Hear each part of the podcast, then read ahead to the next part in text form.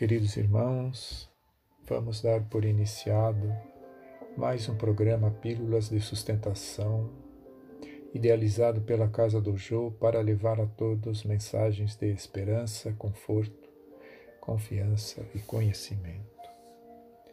Hoje leremos tema A Caridade segundo São Paulo, no capítulo 15 do Evangelho segundo o Espiritismo.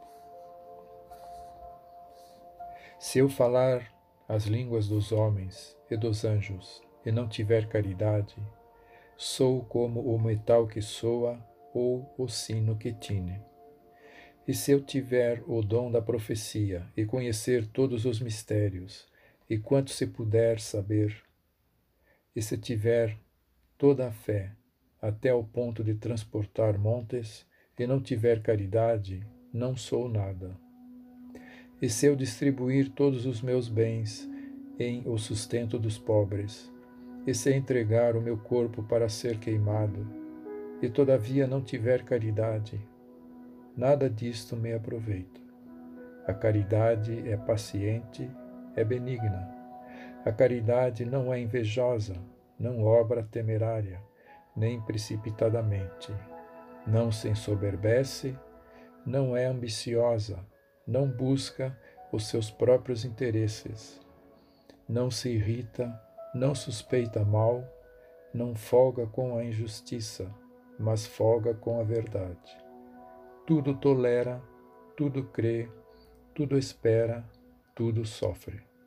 A caridade nunca jamais há de acabar, ou deixem de ter lugar as profecias, ou cessem as línguas, ou seja abolida a ciência.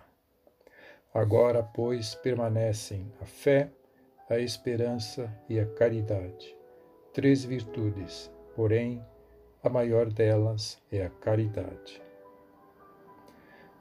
Isso está Coríntios capítulo 13, versículos 1 a 7 e 13.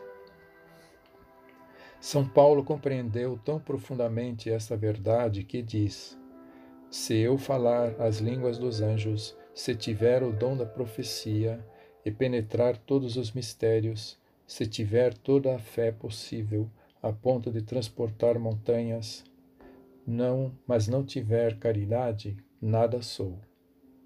Entre essas três virtudes, a fé, a esperança e a caridade, a mais excelente é a caridade. Coloca assim, sem equívoco, a caridade acima da própria fé, porque a caridade está ao alcance de todos, do ignorante e do sábio, do rico e do pobre, e porque independe de toda crença particular. E faz mais, define a verdadeira caridade, mostra não somente na beneficência, mas no conjunto de todas as qualidades do coração, na bondade e na benevolência para com o próximo. Que Jesus nos fortaleça e nos auxilie em nossa jornada terrena. Graças a Deus.